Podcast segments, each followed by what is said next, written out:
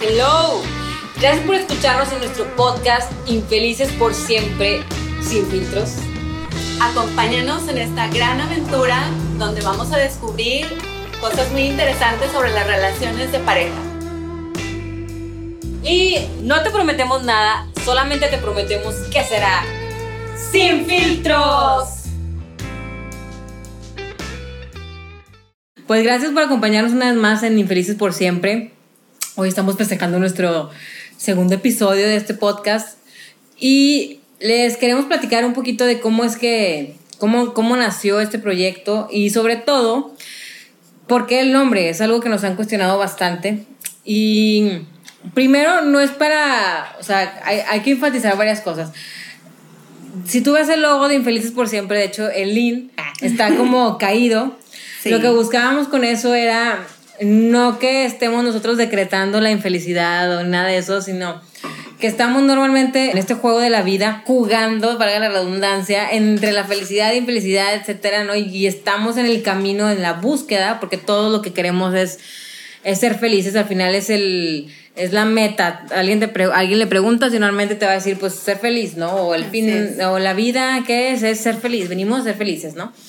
Y bueno, infelices fue porque eh, nos hemos dado cuenta a lo largo de este viaje que normalmente estamos programados desde pequeños a creernos del cuento del Disney, de la princesa y el príncipe, y vivieron felices para siempre. Y tenemos esa idea de que así son las relaciones, que las relaciones deben de ser perfectas, que mm, algún día vas a encontrar a tu príncipe azul, que algún día vas a encontrar a tu princesa, o que la vas a rescatar, etcétera, etcétera, y que en base a esto van a formar una hermosa familia, se van a amar incondicionalmente, van a ser aparte millonarios, Sí. o sea, no va a haber pedos económicos, la mejor Van a tener mascota, muchacha que o les sea, ayude, que les todo, haga todo solucionado. Despiertan muy guapos todos. Ándale, despiertas maquillada, el hombre no le crece la panza y a la mujer tampoco le salen estrías y todo es hermoso. Y pues desgraciadamente vamos, ya que estamos adultos, salimos al- a la cancha buscando este tipo de, de relación y boom, das, la realidad te topas que das, das cuenta que todo lo contrario, ¿no?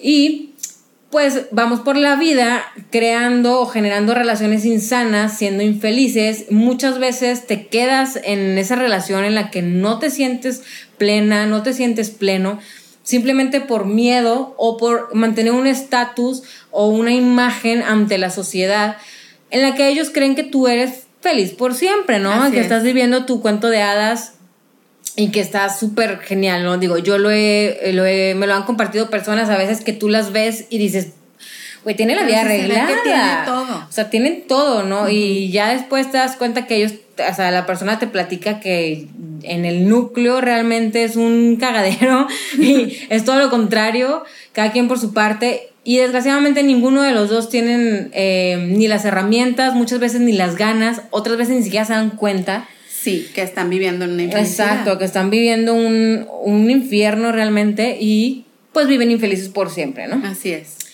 Entonces, así como dice Luisa, eh, nosotras en la búsqueda eh, de nuestro crecimiento y desarrollo personal, a, a raíz de que ya sabemos de dónde aprendimos a amar, pues entonces empiezas a cuestionarte todas esas cosas que tú traes de la infancia. Y cuando ya descubres realmente qué es lo que tienes desde entonces y desde dónde viene, desde la mamá, desde el papá, etcétera, entonces ya empiezas a buscar realmente qué es, dónde estás parada, cuál es tu situación actual, eh, si estás en una relación de pareja, eh, si estás bien, si estás feliz, si te sientes plena o pleno, o si realmente estás ahí, pues porque Lo así tiene que ser, ¿no? ¿no? Por manual, básicamente, ¿no? Porque pues ya decidí hace 15 años o hace 10 o hace 2 estar con esta persona y, bueno, pues aunque ya no me siento a gusto, pero aquí tengo que estar, ¿no?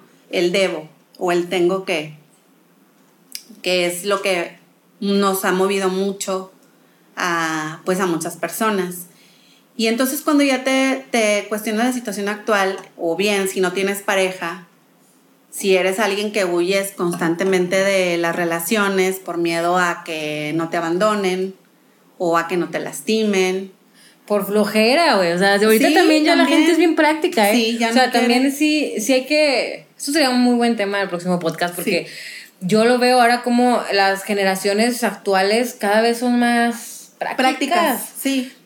Y bueno, ya daría para mucho, mucho hay mucho hilo por ahí, pero sí es, muy real que a veces la gente le da hueva. O sea, dice, no, hace que hueva, porque implica estar con un constante espejo.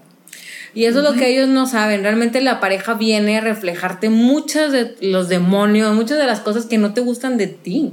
Y te las están reflejando para que las trabajes. Para que las trabajes. Pero el saber eso, uno, bueno, no todos lo sabemos, yo no lo sabía cuando me, no, pues no, me embauqué en esta, en esta, en este camino de las relaciones de pareja. O de las relaciones incluso eh, familiares, ¿no? Porque también nuestros hermanos, nuestros papás, nuestros primos, tíos, whatever, em, como dicen, lo que te choca, te checa. Así es. no significa, ojo, esto de que seas espejo, de que hagas espejo, que tú hagas lo mismo. No necesariamente significa eso. Pero quiere decir que si eh, en algún grado te molesta o te mueve, si hay algo que tienes ahí que trabajar, ya sea por un, un trauma este, de la infancia, porque algo que muchas veces esa cosa que hace esa persona es algo que tú hacías, o sea, no sé, por dar un ejemplo muy burdo, em, si tu pareja eh, deja la ropa tirada en el suelo, ¿no? Todos los días y tiene el cesto a un lado y no lo puede, no es capaz de tirarlo en el cesto, o sea, y a ti te causa un problema tan grande que te enciende, porque yo lo, lo he, yo no lo he vivido, lo he visto, este, me han platicado, de que es un, una, una, causa de conflicto interno, ¿no? Y yo sí lo viví. Entonces a veces te tienes que cuestionar, bueno, ¿por qué me causa, tanto, conflicto? pedo? O sea, a lo mejor lo puedo hablar, tal vez. Y tal vez era que cuando eras tú pequeña o pequeño, tu mamá te estaba friegue, friegue, friegue, chingue, jode, con que pon tu ropa en su lugar.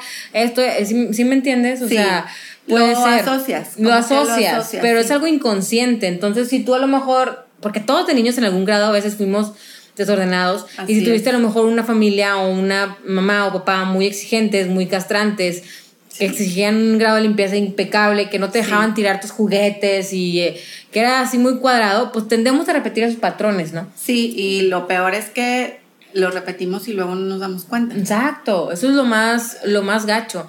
Fíjate que hablando de esto de que repetimos los patrones, hay un mecanismo ah, biológico, fisiológico con respecto a esto si tú, como ya decíamos en el programa pasado, yo creo que esto lo vamos a repetir para que se les grabe. De los 0 a los 7 años recibes tu programación. Ah, de hecho, desde el tercer trimestre que tú estás en el vientre de tu madre, empiezas a, a contaminarte. de todo. Empiezas a valer madre. Ah, no, empieza toda tu, tu, tu, programación. Y Haz de cuenta que eres como una esponja, estás en un estado de hipnosis básicamente a esa edad, a esas edades. Por eso dicen los niños aprenden todo muy rápido y principalmente aprenden este, viendo, ¿no? Y eh, tienden a imitar todo lo que, lo que ven. Pero eh, si tú, por ejemplo, tuviste algún evento que fue muy fuerte para ti, y esto, lo repito, es relativo a cada uno, voy a dar un ejemplo tú estás en tu casa de niño jugando y ya tienes, este, no sé, tienes el, en el suelo tus juguetes, todo un desorden ahí. No un desorden, tal vez tú tienes tu ciudad, porque tú de niño tienes tu mente, tu imaginación, ¿no? Y, construyes tu ciudad. Y para los adultos tal vez es un desmadre, ¿no? Pero tú tienes ahí, estás jugando muy padre y de repente llega tu papá y te mete una cagotiza de tu vida porque tienes un desmadre y te, bueno, te dice hasta que... Hasta lo que te vas a morir. Hasta lo que te vas a morir, papá, mamá o tío, lo que sea, cualquiera que sea tu cuidador, eh, en ese momento tu cuerpo secreta una serie de química muy, muy pesada, muy tóxica, porque se estresa. Y no es solamente tu cuerpo, es tu sistema nervioso. ¿Sí? Tu sistema nervioso se pone así como en alerta porque hace cuenta que, pues sí, lo están agarrando a fregazos. Y esa experiencia, como es tan fuerte, el cerebro y, tu organismo, hace cuenta que toma una captura, güey, de pantalla. O sea, es, lo graba en, el ser, ¿sí?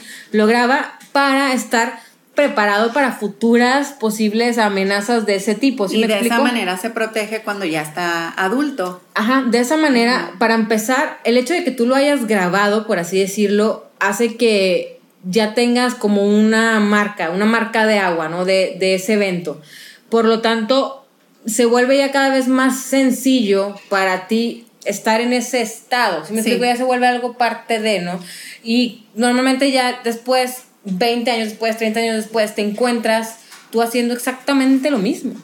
Sí, lo que pasa es que luego eh, el otro día leía, no me acuerdo en qué libro, que decía que todas esas, todas esas experiencias de la infancia se te graban como en un disco duro. Sí, se te graban y, y te vuelven, te acostumbras a ello. Es, es ahí, y es otro tema que vamos a tratar con ustedes, de la adicción de a las emociones. Es algo muy, muy interesante. Sí. Nos volvemos adictos a esa química. ¿Sí? A esa química de estrés, a esa adrenalina, todo eso te vuelves adicto de manera inconsciente, obvio.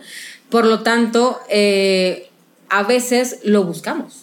Y es que sabes que es bien interesante que luego ya en las relaciones de pareja y también por personas también que luego se acercan y, me platican también sus experiencias, me dicen es que estoy mal ahí, pero no sé por qué quiero seguir ahí y luego... Sí, claro. Y es algo como que dices, yo sé, conscientemente sé que ya no debo estar aquí, pero mi, es como que mi cuerpo me lo está pidiendo. Sí, eres adicto. Y, y realmente sí es una adicción a la emoción, porque 100%.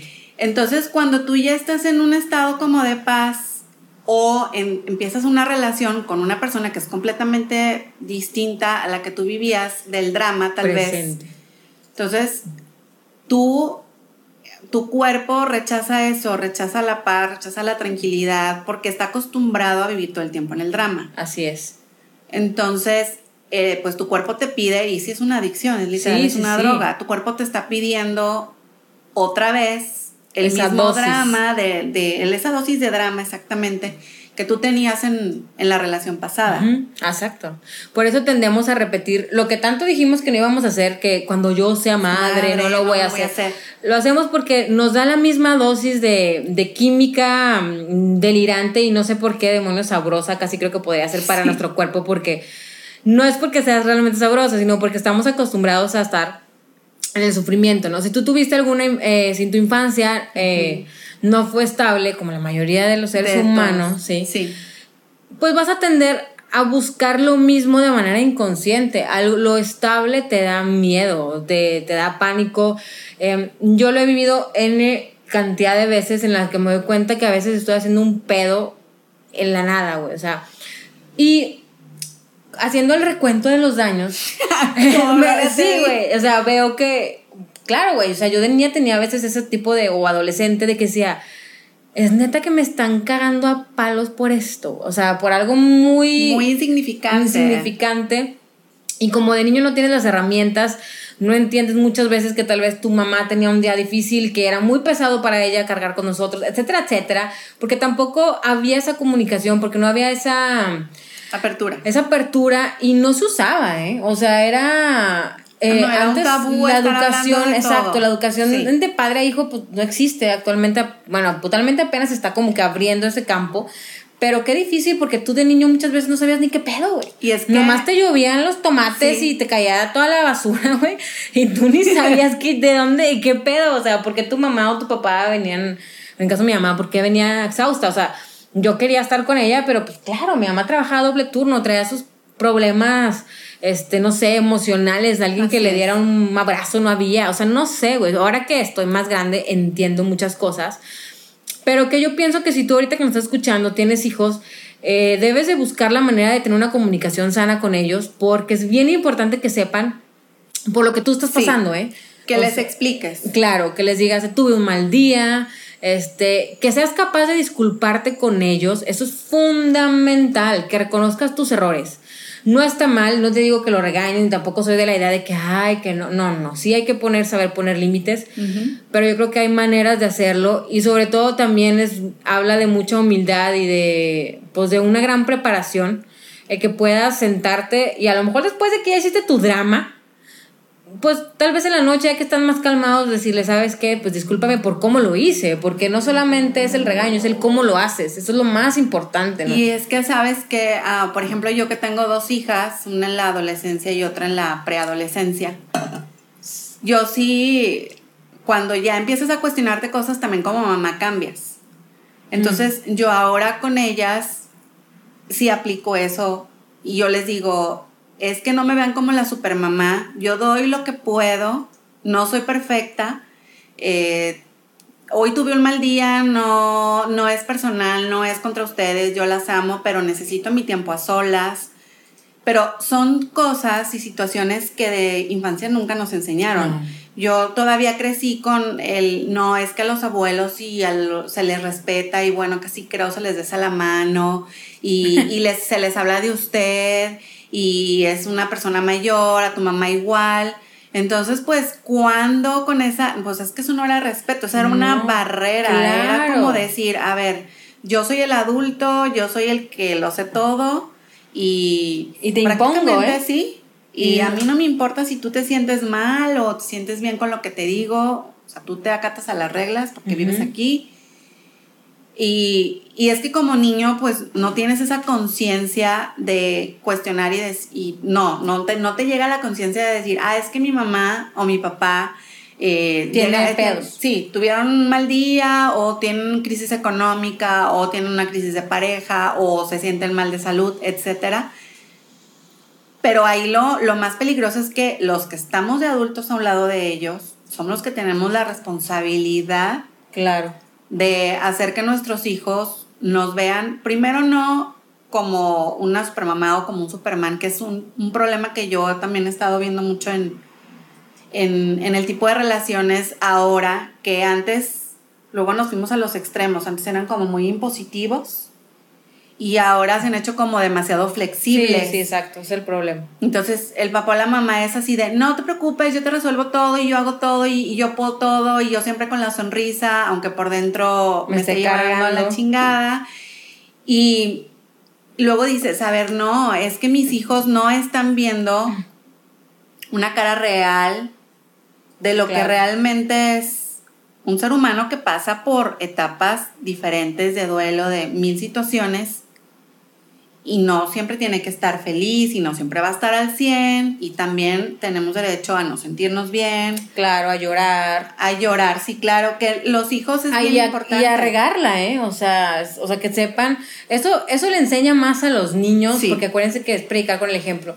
Tu hijo siempre va a pensar que se trata de él. O sea, los niños están en una etapa de narcisismo durante muchos años en su vida, porque así es psicológicamente y ellos siempre van a creer que se trata de ellos. Si tú llegas mal, si tú haces X o Z mal, siempre va a creer que se trata de ti. Y yo todavía me encuentro en ese estado infantil mil y un veces, ah, ¿eh? Sí, no, o sea, yo con, también. con mi pareja es de que, puta, güey, pienso que ya trae un. O sea, lo veo, lo veo entrar y ya vi, güey, que tiene la cara. No, mm, ¿qué pasó?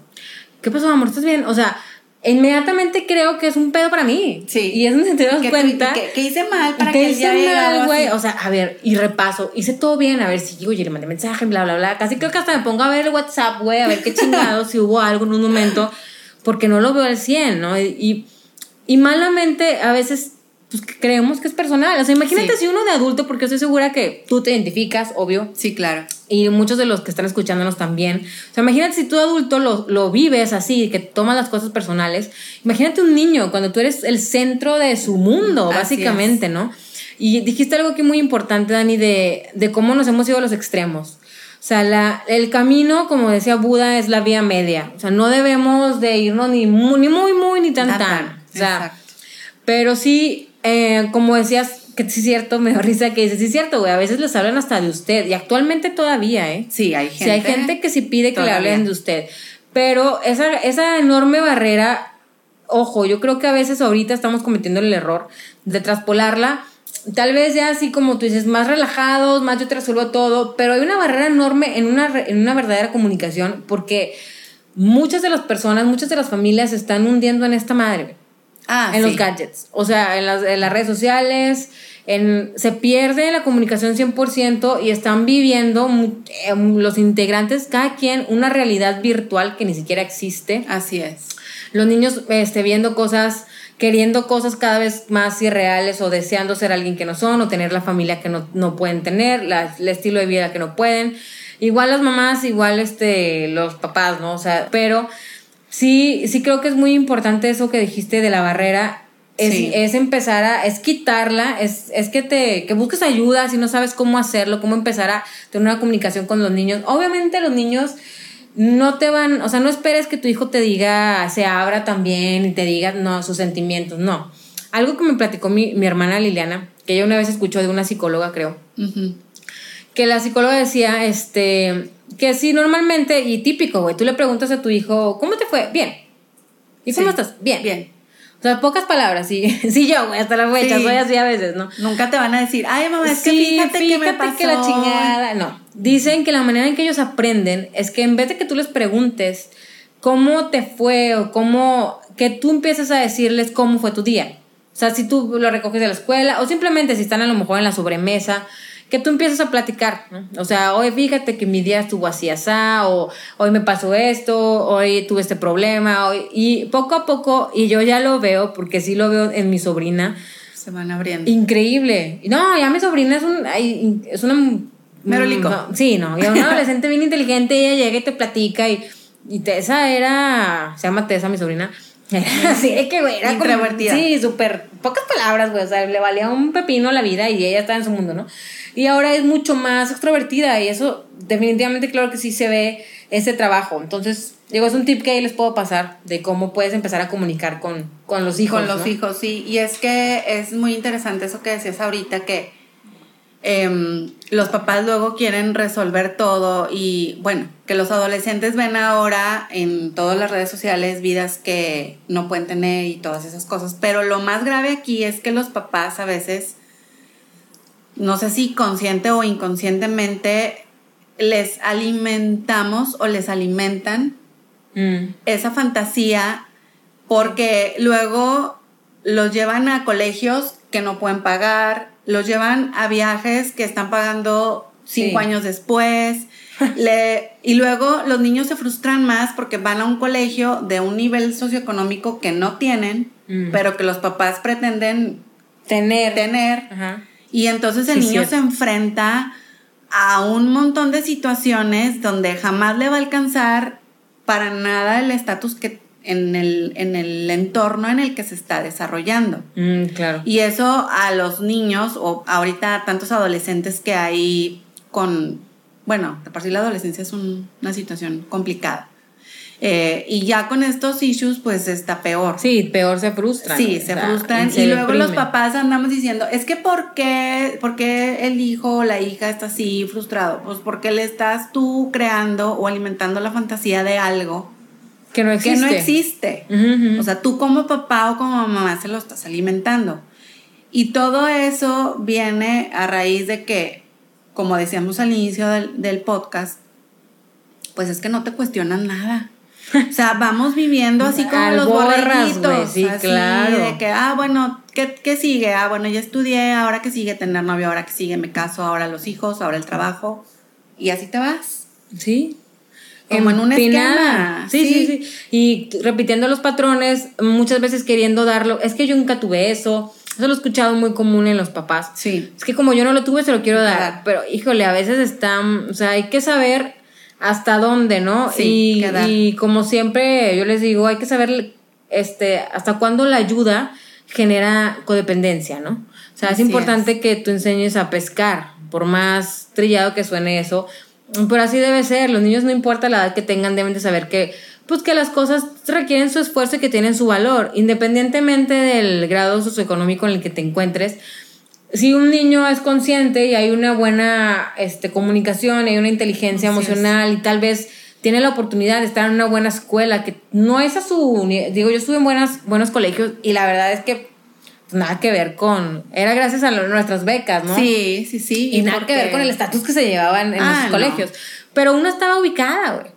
O sea, sí sabías, bien o mal, este, sí sabías dónde estabas y en ese caso pues no tuvimos esos issues, pero exacto como tú dices, en mi época pues no existían las redes sociales, no existía toda esta bola de, eh, esta nube de ilusiones y fantasías que nos quieren vender. Así es. Y ahora, pues como sí lo está, claro que es ellos tienen al alcance de un dedo, o sea, mil y un cosas que pueden, eh, este, pues, empezar a crear, ¿no? Entonces sí es importante, hago hincapié en el que sepas qué está pasando tu hijo, qué, qué ve, qué series ve, o sea, y más si es más chiquito de siete años, ¿eh? O sea, aguas, porque de eso depende mucho, pues, cómo va a desarrollar él, él su vida, ¿no? Simplemente vete en un espejo.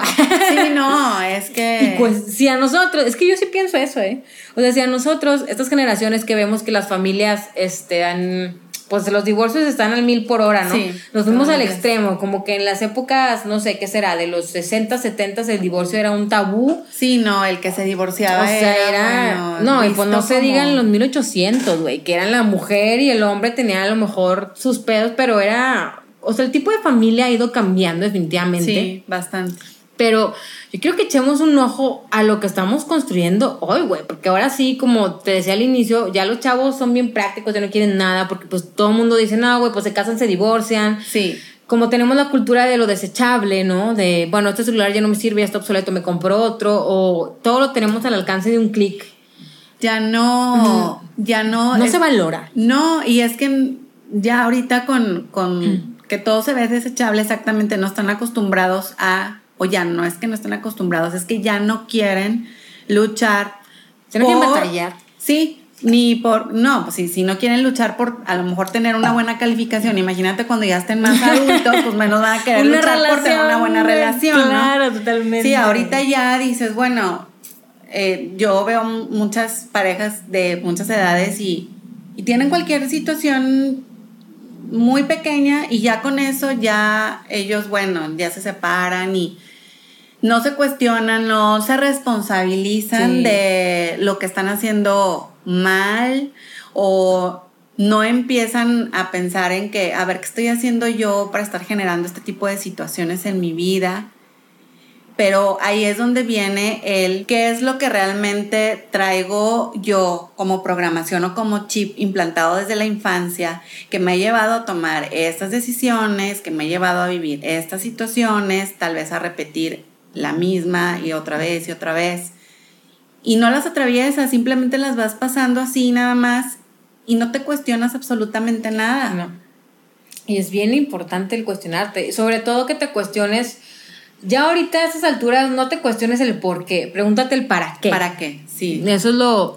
Yo creo que de ahí podremos partir para invitarlos a todos ustedes a que realmente se cuestionen dónde están este, parados, paradas. Si, si realmente estás pleno y plena y contenta con lo que tienes. Ahorita que hablamos de esa cuestión de la familia, eh, como bien dijiste, por eso hicimos este podcast, porque no solamente es para nosotros y para la gente de nuestra edad, sino para las generaciones que vienen, Que vienen, sí. son las que, híjole, pues qué preocupante, porque sí, sí puedo yo, al menos yo esa es mi opinión, pero sí veo, observo mucho ese patrón de, pues de lo desechable, ¿no? De, de lo fácil, de no quiero batallar. Pues fíjate, si plástico. antes, güey, sí, sí era la expectativa de que trajera flores, güey, ahora las expectativas son de que te mande un pinche sticker, güey, o sea, es Un sticker de flores, mándame unas flores y te Sí, mandan un güey, ramo ay, por no, WhatsApp, güey, qué qué horrible. horrible. Yo también, como tú, soy alma vieja. Y seré alma vieja toda la vida. Sí, Entonces, esta sí. el romanticismo se perdió muchísimo también en, en las relaciones. El, el conquistar, porque ya ahorita ya no quieren conquistar. No quieren batallar. Ya no quieren batallar, exactamente. Y, y, es, y era tan bonito sentir que, que te iban a buscar a tu casa y que te llevaban un chocolate, Claro, una paleta. Bueno, tú sentías que se te Ah. llenaba el corazón. Sí, sí, era su- algo romántico. Sí. Y más allá de lo romántico, que esto podrán decir que, ay, no que Hollywood y Disney. No, No, no, no, es Vamos a la parte, a la parte, a la parte, parte- emocional, Sí. ¿no? Que es algo que siento que también ahora se está perdiendo. El ser humano se está desconectando de sus emociones.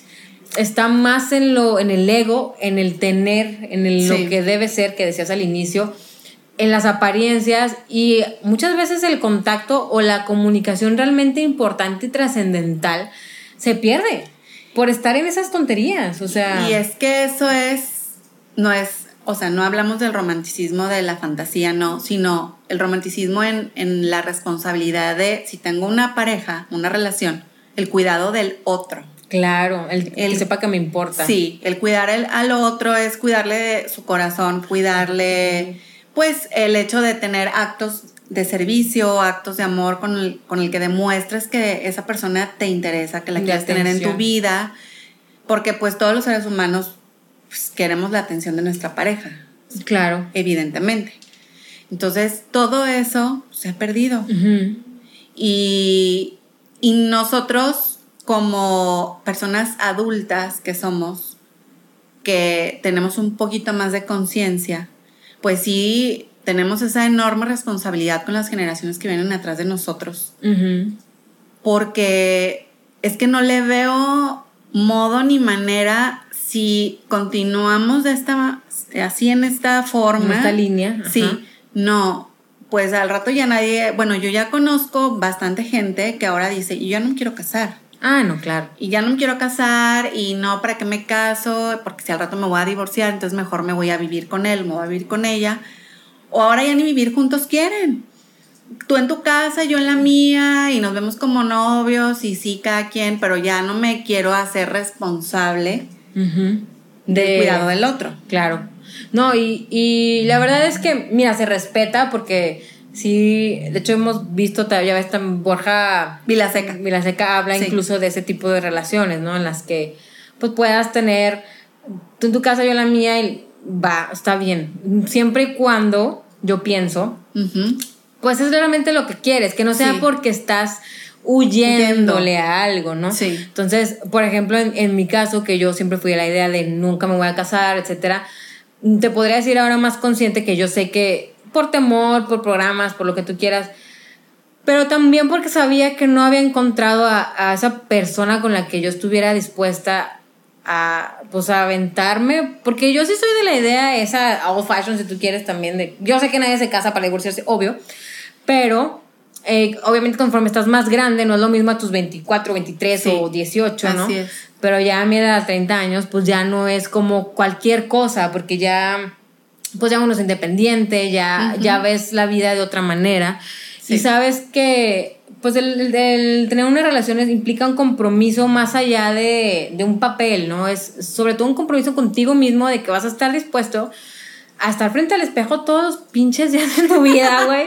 y, y, saber que a veces te va a cagar cómo te ves en el espejo, güey. Y que, y tomarse de la mano y decir, bueno, va, pero esto implica mucho crecimiento y, eso eh, por ende dolor. Entonces, este, claro que por la practicidad que ahora se vive mm, debido a todo esto, esta línea que estamos hablando, pues los chavos ya ni quieren porque ni siquiera se cuestionan tampoco qué quieren. O sea, ya todo se ha banalizado tanto que nada más se enfoca a veces en el sexo.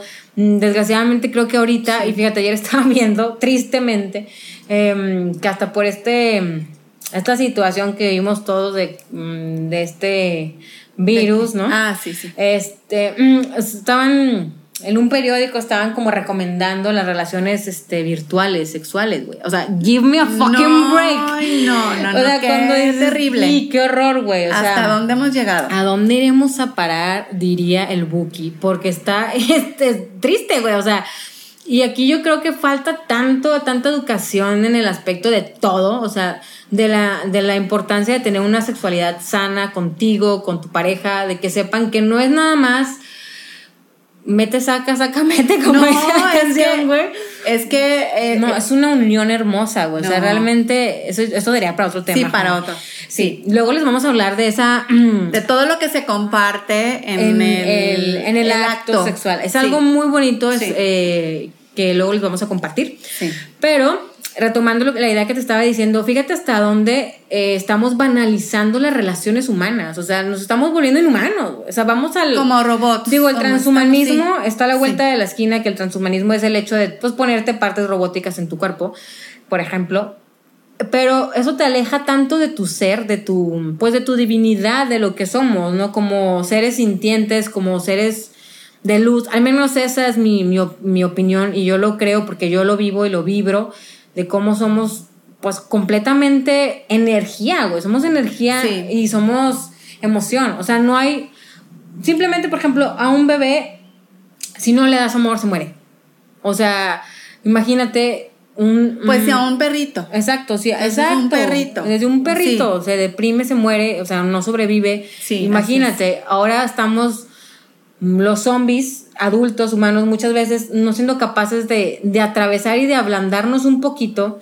Porque hablando de esto del romanticismo, o sea, claro que yo pienso que es una parte importante en el que expreses, ¿no? Ah, es que es muy importante. Tu sentimiento, tu amor. No tienes que gastarte dinero, puedes dar desde una cartita, desde un mensaje, desde empezar a tener todos esos detalles. Si es que quieres revivir la chispa, ¿no? Porque por eso las relaciones también por eso truenan, güey, porque no se está regando la plantita, güey. No, y es que les da flojera. Claro. Y volvemos a lo mismo. Porque entran en la pinche rutina, güey. De la mañana me levanto, el trabajo, los niños, comida, trabajo, los niños, ceno, y, bye. Sí, me acuesto y, ya. Ya, y de vez en cuando, pues tenemos ahí, si se puede. Y luego, pues, ¿qué pasa, güey? Pues se encuentra él a otra persona o ella a otra persona por fuera que le da eso que no tiene en su, en su relación porque están en la novedad, güey, porque esa otra persona, como le llamó la atención y está en el enamoramiento que le dura aproximadamente seis meses, pues le da eso, ¿no? Ese, ay, qué guapo, ay, qué guapa, o esa, esa, parte, esa dosis, importante que, que, no tienen, que no tienen porque ya se perdió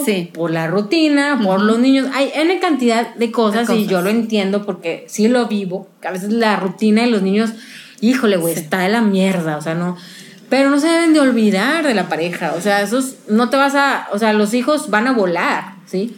Es que sabes cuál es el problema. Ahorita que dijiste eso de que los hijos van a volar, es que muchas parejas, ahorita las que están viviendo juntas, casados o whatever, pero juntas, no se, no se ponen a pensar en que se enfocan tanto en los niños, los hijos, y, muchos matrimonios han tronado o muchas relaciones han tronado por esa situación.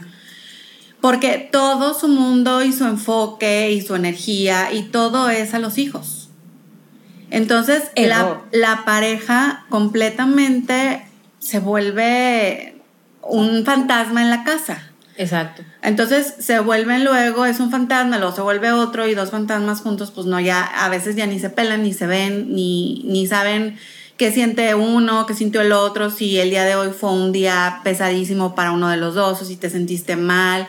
A veces se entera mejor alguna mejor amiga de lo que te está pasando o algún compañero de trabajo que, ni tu propia pareja y eso es bien triste porque eh, eso sucede porque no nos damos cuenta que realmente los hijos sí, claro, son una parte muy importante cuando los hay en, en una relación de pareja, en una familia pero debemos entender que no es lo más importante. No, claro que no. Porque el núcleo es, el núcleo es la pareja. Claro, y, deja tú, ¿qué le estás enseñando después a tus hijos? Porque ellos van a repetir exactamente lo, mismo. O sea, ellos deben de saber que papá y mamá tienen sus tiempos, que ellos son pues que son pareja y que tanto uno como el otro se aman y se lo demuestran, ¿no? Si no, pues nada más ven a los autómatas proveedores mamá ya sea que esté en casa o también trabaje, pero la mamá emputiza todo el pinche día sirviendo y el papá proveyendo y, y ¿dónde está el amor? ¿Dónde está? Ah, pues ahí los domingos, el día familiar, dices, güey, qué pedo, o sea, no, realmente se pierde completamente y si esa brecha, como bien tú dices que se abre,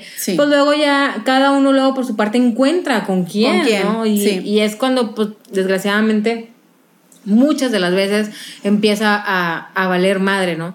Entonces creo que sí, sí es importante cuestionarse eso, decir, ¿cómo estoy con mi pareja? O sea, ¿sabe cómo estoy realmente? O sea, realmente sé cómo está él, cómo se siente, cómo... Y, y algo que mencionaste aquí, de que la pareja se vuelve un fantasma, sí, cierto, haz de cuenta que tú eres, son dos seres, son dos individuos y la relación es, un, es una entidad, también es como una empresa. Sí, claro. Entonces tú sabes qué le vas a invertir a la empresa, ¿no? Es algo que yo he aprendido sí, en la actual relación, de que como, sí, que como hay como un tercer ente, güey, o sea, un tercer ente que está ahí y que sí, ¿te acuerdas que, o sea, y no me cabía en la cabeza, güey, cuando me lo, dijo Carlos, güey, o sea, decía, ¿cómo chingados es eso, güey? Como, no, no es cierto, pero no, claro que existe. Obviamente que te abres a eso y luego dices, ah, chinga, sí, cierto. O sea, es, es como, soy, soy yo, eres tú, cada uno nos hacemos responsables de nuestra parte, nos empezamos a reconocer, porque primero tienes que empezar a reconocer a ti misma, a ti mismo, qué es lo que sientes y qué es lo que realmente quieres para ti, para entonces poder abordarlo, ¿no? Y ver qué es lo mejor para la relación, para esa otra entidad. Muchas veces es, órale chingón, entre los dos vamos a mejorarlo, vamos a invertirle aquí, vamos a ponerle una nueva puerta, güey, y ventanas y la chingada. Y otras veces, ¿sabes qué? Pues no es de aquí. O sea, eso también es sano y eso también es parte de, de, una relación. O sea, al final de cuentas, es como si estás invirtiendo en bienes raíces, güey, y compras un, un pinche terrenote, pero ya el terreno quedó rezagado y cada vez pierde más plusvalía y pierde y pierde y tú le estás mete y mete para mantenerlo bardeado, güey. Y de plano no. Y Entonces es que, sí hay que saber decir que no también. Sí, no, eso es muy importante, poner límites.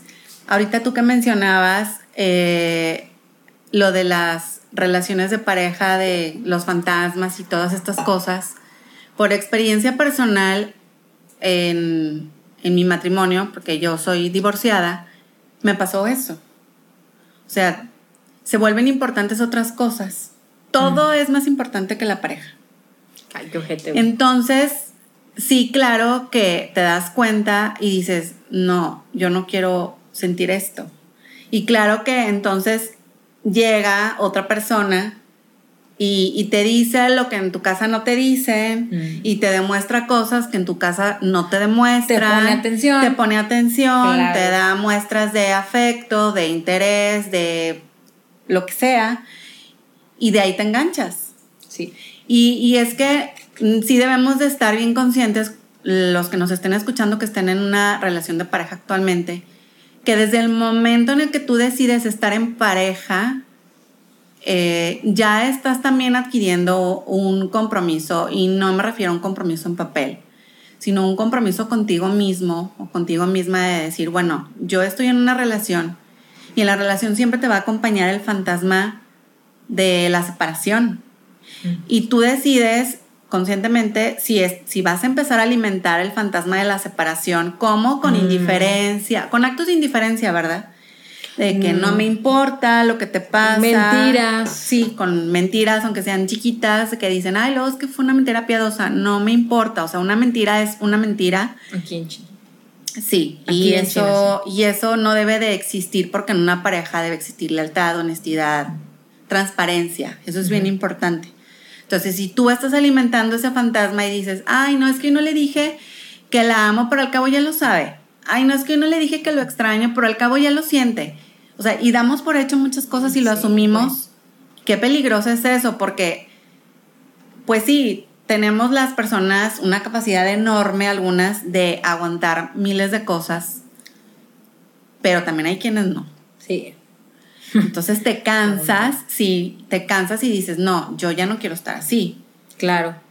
Y entonces sí, yo les diría o les invitaría a que, pues si están en una relación de pareja actualmente, o sea, no estén alimentando ese fantasma de la separación. Mm. Y si se están dando cuenta que lo están haciendo, o a lo mejor no lo estaban, no se estaban dando cuenta y em- empiezan a entrar como en conciencia, porque luego te lo empiezas a cuestionar y dices, ay, es que yo ya no, ya dejé de hacer esto, o ya no le dije aquello. Pues no, o sea, si les interesa la relación, si les interesa la pareja, si hay amor, pues tienen que regresar ahora sí que al camino de los Claro. actos de amor y de la responsabilidad de- Y intrínseca algo- del otro y todo. Claro, y algo muy importante es el agradecimiento, ¿no? Ah, sí. Como dices, no dar por hecho el decirle te amo, no dar por hecho el, el decirle que lo extrañas, que la extrañas, sino también decirle gracias. Sí. O sea, porque mu- mucha, y es bien común que muchas mujeres, muchos hombres se sienten desvalorizados, porque a veces, a veces se nos pasa, güey, a veces en la rutina Sí. se te hace como lógico, güey, que pues que él mm, te dé, que ella limpie, que ella cuide a los niños, que ella esté en chinga todo el día y que le esté en chinga el trabajo, y creemos que lo damos por sentado porque ya es, es parte del manual. Y no es cierto, güey. O sea, al final de cuentas es, es, un, es un esfuerzo y es muy bonito que te lo reconozcan, Sí, ¿no? claro. Que te digan, oye, te admiro mucho en tu trabajo, gracias por esto, gracias por, por la comida, gracias por los niños. Ah, este me da. Es muy. He escuchado yo eso comúnmente, por ejemplo, en, en, en mujeres que amas de casa.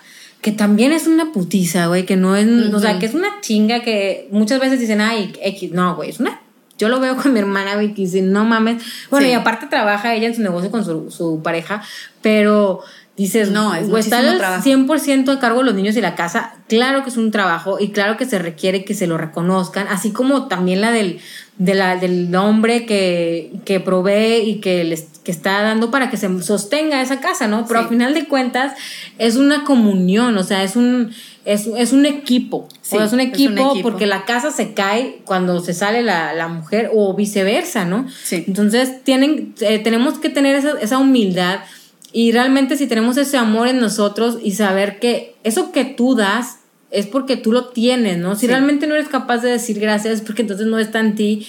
Y, y entonces, híjole, cuestiónate, ¿no? Porque el agradecimiento y el amor son dos de las, mm, pues podría llamársele emociones o sentimientos mm, que vibran más alto, ¿no? Es de lo mejor, es lo más bonito que hay lo que te va a traer siempre abundancia de cosas buenas, ¿no? Es que el agradecimiento multiplica el amor. Exacto. Sí, y, y en todo se te multiplica. Y y es, sí, es como bien dices, es muy importante el, el agradecimiento a la pareja. Y también otra cosa muy importante es el saber pedir perdón. Sí, claro. Porque también, mm, ¿cuántas parejas prefieren mejor terminar a vencer su orgullo y decir, híjole, no, es que sí, sí la regué, sí estuve mal, sí, perdóname. Entonces, cuántos hombres o mujeres ha habido en situaciones así de crisis, porque bueno, en las parejas siempre va a haber crisis, inevitablemente, pero inteligentemente si la pareja se ama, pues esas crisis los hacen crecer. Claro. Pero si no, pues los llevan al fracaso, ¿no? Entonces, qué importante es reconocer nuestros errores, porque todos los hemos cometido en algún momento, y decir, oye, no, es que sabes qué, discúlpame o perdóname, yo sé que mucha gente tal vez de la que nos está escuchando, por también por programas mentales o situaciones de la infancia, les cuesta mucho luego esa cuestión de decir perdóname o discúlpame, es difícil. Pero ahí es donde entra tu trabajo personal de decir, bueno, yo quiero estar en esta relación, quiero estar bien. Bueno, tengo que trabajar en mí porque sé que si no aprendo a pedirle perdón cuando yo estoy mal, pues esto se va a ir a la basura. Claro, claro, que estás sembrando, ¿no? Sí. Tienes que cuidar mucho esa parte. El reconocer y el ser capaz de, de, eso es el primer paso también para perdonarte tú, ¿no? Porque luego ahí andamos con las culpas, güey. Se siente peor, y lo digo por experiencia, porque antes para mí era difícil esa reconocer mis errores y pedir disculpas. Y es, te carcome, güey. O sea, al final es algo que te carcome y no vale para nada la pena. Y ahora, si lo haces, yo te invito a que no te enganches con la reacción de la otra persona. O sea, tienes que hacerlo genuinamente y no. Ay, sí, perdón. Sí. No, no, o sea, tiene que ser una. Realmente, sí. Un, algo. Si te cuesta en el inicio, no te estoy diciendo que en el momento de que la zurraste, en el momento del problema, primero espérate que se te bajen los humos, porque sí es verdad que cuando estamos en el momento de la reacción, a veces decimos, bueno, la mayoría de veces decimos puras estupideces que realmente ni sentimos por impulso, por falta de, por ignorancia. Entonces, no, no podemos, en, a lo mejor en ese momento, ay, perdón, no, porque hasta la otra persona está encendida y no le sabe, güey, lo digo por experiencia, o sea, te dice, ay, chinga tu madre, güey. Entonces, entonces aquí es como, bueno, se esperan a que a ti te, te baje. La prudencia, ¿no? Ajá, como dicen, no tomes decisiones ni muy enojado ni, muy, feliz. o sea, en medio, ¿no? Ya después que las aguas se calmen, entonces puedes acercarte y hacer tu parte. Porque siempre, pues, una discusión es de dos, ¿no? Entonces, hacer tu parte de, de lo que tú como dice, caminar tu, tu mitad. Ah, sí, caminar tu mitad. Caminar tu mitad. Uno de nuestros mentores. Dices. Y entonces, ya base a eso, quedarte bien contigo, independientemente de la respuesta de la otra persona, porque eso es muy importante hacer hincapié sobre las expectativas. No significa que porque pidas perdón, el, la otra persona esperes que reaccione como tú quieres. Normalmente no sucede. Hasta que ya están muy trabajados los dos, entonces hay una comunión muy bonita. Claro. Pero en un inicio, sobre todo si nunca lo haces, créeme, o sea, y vas a decir, no, pues que si se vaya la mierda, como quiera, pues le pido permiso y sale lo mismo, se encabrona más o ni me pela. No te, ese es el ego, no te quedes en ese ego y piensa lo que no lo haces por la otra persona, o sea, lo haces por, ti, Que, que, es el acto de amor más grande que puede haber. Que por ti lo estás haciendo para liberarte, güey. O sea, nada como sentirse libre de decir, ay, güey, pues y se siente súper bien, es que si yo hice lo mejor que pude, lo mejor que pude, y, y, fui capaz de reconocer mis errores y todo, y estoy dispuesta también, ya que lo reconoces y ya que tal vez pueden hablar, este, buscar una solución. Sí. Porque siempre debe de haber como un, bueno, ya lo vivimos, ya pasó, ¿qué pedo? Si vuelve a pasar, ¿qué vamos a hacer? Si, si X situación que sea, ¿cómo lo vamos a abordar? ¿Cuál va a ser la técnica? Busquen técnicas que sean sanas para que eviten, si ya te conoces sabes que eres impulsivo o impulsiva, respira, sabes que le dame cinco minutos cuando te dé el bombazo para que se te baje. Digo, es algo que yo a veces he hecho.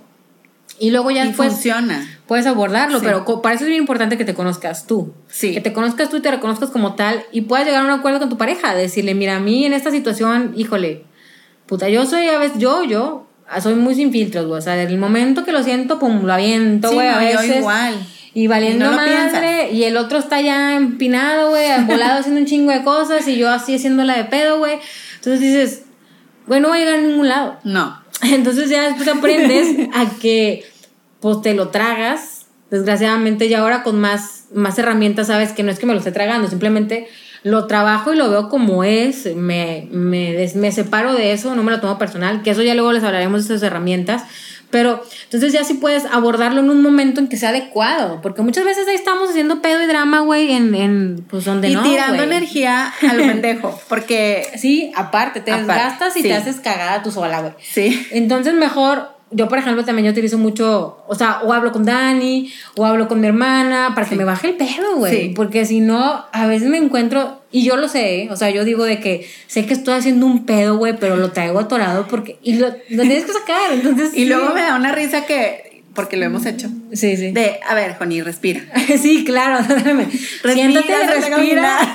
sí, güey. En serio, o sea, búscate a alguien, sí funciona. Ponte a ver un video de algo que te nutra para que en el momento no hagas el cagadero, güey, porque a veces sale peor. Sí. O sea, ya después cuando lo hablas, o sea, ya que se te bajó para empezar, Sí. Ya Sí. que lo ves como es, y ya que lo hablas, pues la otra persona ya, ya está relajada, güey, ya no está en el trabajo en chinga, güey, ya no está ahí con los niños, o sea, ya es, ya se recibe de una manera muy distinta, porque Sí. también he vivido la otra parte, en la que tú estás a toda madre en chinga, güey, concentrado trabajando y la madre y te empiezan a llegar mensajes de que, de que, güey, o sea, where did that Sí. come from? ¿Sabes cómo? O sea, y tú te haces así de que, güey, qué pedo, y se siente bien culero, güey, o sea, Sí. y te das cuenta y es cuando puedes ser compasiva de que dices, bueno, yo también lo he hecho. Sí. Entonces, es, es parte de las relaciones, toda una aventura. Sí, la verdad. La verdad es de valientes. Sí, el amor Sí. es de valientes. Sí, no, las relaciones Y- este, sí son, no cualquiera. Ah. Se la avienta a querer hacerlo, pues, de la mejor manera posible, ¿no? Y qué importante es lo que decías, que como mencionaba, luego les haremos otro pod de, de luego todas las cosas que hicimos y los mentores que nos fueron llegando y mil cosas, ¿no? Pero uno de ellos nos dice que la pareja tiene que caminar cada uno su mitad, lo que comentabas ahorita. Qué importante es que cada pareja camine su mitad. Porque cuántas veces uno es el que nada más como que está caminando y caminando y camina y camina y el otro se queda. Sí, quiere caminar la mitad del otro, güey. sí, para- o el otro nada más así como que hace como que da dos pasos, pero como ve que el otro sí camina, entonces dice, bueno, pues que el jale se lo aviente el otro, ¿no? O sea, qué cómodo. O avanza dos y retrocede diez, también sucede. También, también sucede, exactamente. Pero aquí, pues, si lo estás haciendo, pues deja de hacerlo y, y trata de ver, porque la, la persona que no se mueve o que da dos pasos y retrocede diez, como dices, pues no vive el, ni el desgaste, ni la frustración, ni la tristeza, ni la angustia que siente la persona que sí está exacto. caminando, no nada más su mitad, sino la otra mitad que no le corresponde. Claro. ¿Y cuántas parejas hay así ahorita? Muchísimas. Sí, sí, muchísimas. Lo que pasa es que muchas veces no lo saben. O sea, Sí. por eso estamos haciendo este, este, les estamos aquí este, ayudando. Ayudando. aquí, su, aquí Pepe Grillo hablando. Ah, bueno, sí, o sea, Sí, como dijimos, pues no es el libro negro y nada, estamos hablando en base a nuestras experiencias. así es. Pero sí, definitivamente, en el momento que tú decides estar en una relación es porque es de dos, o sea, eso es obvio y lo sabemos y tenemos el chip y, ah, sí, un equipo y la chingada. Pero un equipo, cada, cada, cada, en un equipo todos entrenan, güey, todos le pegan a la, a la pelota y todos hacen parte del juego, ¿no? O sea, no es nada más como dices uno. Y ahora hay, hay que saber, estar muy conscientes, insisto, en el que, es más, escribe, agarra una libreta ahorita, escribe en tu celular, lo que tengas ahí, escríbelas por, en, o sea, de qué pata cojeas. Sí. O sea, qué es lo que más te mueve en este momento, qué es lo que te está causando un pedo, por qué estás escuchando a estas dos mujeres que es... Locas que estamos aquí hablando. eh, que estamos hablando de esto, no te creas así. No, escúchalo y empieza a cuestionarte, ¿no? Porque todo empieza desde, desde ti. Y no, no te digo que escribas los defectos de la otra persona, no. Enfócate en ti primero, qué es lo que de la otra persona te está moviendo. Y por favor a las, a las que no tienen ahorita o a los que no tienen ahorita una relación, También escriban, pero escriban por favor qué, qué quiero, porque muchos, y me incluyo, hemos entrado en relaciones sin saber siquiera qué queremos. O sea, y eso qué peligroso es, porque luego después vienen las quejas y los reproches y, dices, es que yo no quería esto. A ver, es que ni siquiera sabías lo que querías. Sí, o sea, es que. Sí, güey, es, que a veces quieres lo que alguien más quiere, güey. Ni siquiera es tu vida, güey. Quieres puras sí, sí, sí. Entonces, la invitación es a que tú que nos estás escuchando, si no tienes pareja aún, y si en algún momento de tu vida la quieres tener o si estás pensando en tenerla, primero ya te cuestionaste qué es lo que tú quieres. Porque a veces decimos, ah, sí, es que yo quiero esto y esto y esto. Puras cosas banales. Pero ya cuando lo plasmas y realmente dices, a ver, no, no es que quiere mi ego, es que quiero yo, que quiere mi ser, que quiere mi alma, mi corazón. Ah, pues quiero una pareja que, que me apapache, que sea honesto, que la lealtad para él sea lo primero, eh, no sé, que para él la pareja sea una prioridad, que sea un buen ser humano, que sea bueno con las mascotas, no sé, lo que sea importante para cada uno, ¿no? Y, y, entonces, porque yo no me voy, por ejemplo, a enrolar con alguien que en mi caso odia a las mascotas o a los perros porque, por ejemplo, pues no, no, no puedo. No va contigo porque tú sí lo te gusta, claro. Yo sí vibro con eso. Entonces hay que saber cada uno con qué sí y con qué no vibramos. Claro. Y en base a eso, cuando ya lo escribimos, además, lo hacemos consciente, porque lo estamos leyendo. Y ahí nos damos cuenta el enfoque que realmente queremos y decimos, ah, es que realmente yo sí quiero esto. O ya no quiero esto también. Claro. Quienes también estén ahorita en una etapa de, de pareja que, que, no sepan cómo terminarla, que ya saben que no son felices ahí, pero que los tienen ahí las apariencias, el miedo, el apego, el apego, la costumbre, lo que sea. También escríbanlo y cuestionense, a ver, porque quiero seguir en una relación que ya no da para más. Claro. O sea, ¿qué está pasando conmigo que yo quiero seguir aquí cuando sé perfectamente que ni soy plena ni lo seré? Claro. Ni nunca jamás voy a volver a ser feliz. Ah, entonces ese es el área que, hay que trabajar. exacto. Es el área que hay que sanar y que sabemos que no es, no es bonito sanar, es un proceso muy doloroso, eh, porque te enfrentas a ti mismo o a ti misma de muchas formas, pero vale mucho la pena, vale mucho la pena por, por nuestras experiencias personales que hemos vivido, eh, a pesar de que el camino eh, no ha sido fácil, pero sí luego las recompensas y el simple hecho de, que te puedes amar a ti misma o a ti mismo dices, no, es que ya logré mucho. O sea, porque ya de ahí pende todo lo demás. Claro. Y, es bien importante eh, que nos estemos interiormente revisando a diario porque reaccionamos así, por qué decidimos esto, por qué estamos en esta relación, o porque ya no estamos, o porque ya no queremos estar. Y esa sería realmente la invitación en, este episodio de este podcast. Y pues bueno, ya creo que, como siempre decimos, no, no les prometemos nada, solo les prometemos que será sin filtros.